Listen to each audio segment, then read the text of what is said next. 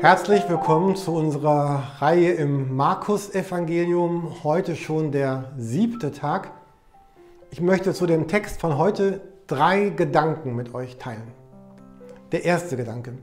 Findet ihr diese Verse 13 bis 15 genauso faszinierend wie ich? Mich, mich packen sie und mich begeistern sie wirklich. Und ich finde, sie gehören so mit zur Mitte der, der ganzen Bibel.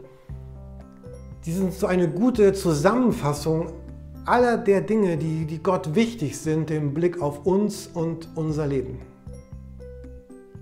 Wir lesen hier in den Versen 13 bis 15. Und er stieg auf den Berg und ruft zu sich, die er wollte. Und sie kamen zu ihm. Und er berief zwölf, damit sie bei ihm seien und damit er sie aussende zu predigen und Vollmacht zu haben, die Dämonen auszutreiben. In diesem Text steht zweimal das Wort damit. Jesus sagt, all das, was ich tue, all das, wer ich bin, tue ich, damit dieses beides möglich wird. Und das eine ist, er sagt, damit sie bei ihm sind. Jesus beruft dich in seine Nähe, damit du bei ihm bist. Von Ewigkeit her wollte Jesus dich und mich in seiner Nähe haben. Und er sehnt sich danach, dass unser Herz und unser Denken sich jetzt auch bei ihm aufhält. Dazu sind wir berufen, dafür, dass er mit uns ist und wir mit ihm sind. Habe heute Morgen einmal versucht, das in so einer Zeichnung darzustellen, dieses doppelte damit. Das eine damit ist, damit wir bei Jesus sind, damit unsere Herzen bei ihm sind. Deswegen kommt Jesus, deswegen ruft er. Und es gibt ein zweites damit. Er sagt nämlich, damit er sie aussendet. Jesus hatte ja gesagt, mit mir kommt das Himmelreich auf die Erde. Mit mir beginnt etwas wirklich Neues, die, die Umgestaltung dieser Welt. Und meine Freunde und die Menschen, die mit mir unterwegs sind, die werden jetzt mit mir gemeinsam daran arbeiten, dass das Wirklichkeit wird. Sie werden Verantwortung übernehmen, damit das Reich Gottes, das Himmelreich, eine Gestalt gewinnt in dieser Welt. Silvanus sprach gestern über die Wiederherstellung.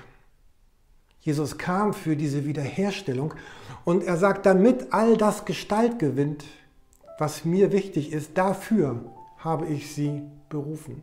Und dafür setzten sie jetzt ihre Zeit, ihre Mittel, ihre Finanzen, all ihre Fähigkeiten, ihre Gaben, ihre Bestimmung, setzen sie dafür ein.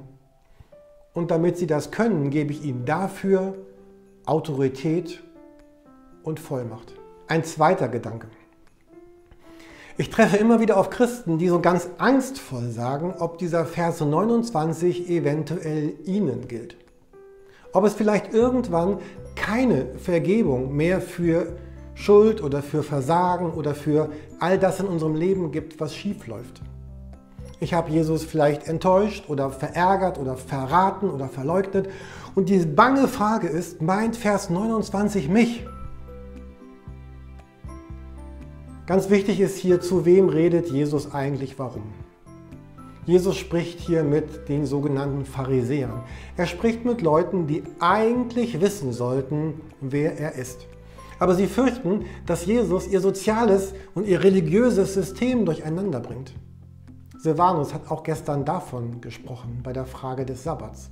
Und weil sie das nicht wollten, sagen sie, Jesus ist jemand, der sehr wahrscheinlich, nein bestimmt mit dem Teufel im Bunde ist. Er ist entweder von ihm gesandt oder Jesus, du bist der Teufel selbst. Und nur diesen Menschen gilt dieser Vers 29. Und vielleicht sagst du, na Jürgen, aber ich, das ist so einiges in meinem Leben, das ist nicht in Ordnung. Und ich frage mich, ist Gott vielleicht sauer oder ärgerlich oder da läuft einiges immer wieder schief? Wenn du diese Frage hast, dann gilt für dich ein anderer Text. Vielleicht magst du ihn einmal nachlesen in den nächsten Tagen. Du kannst ihn gerade eingeblendet sehen.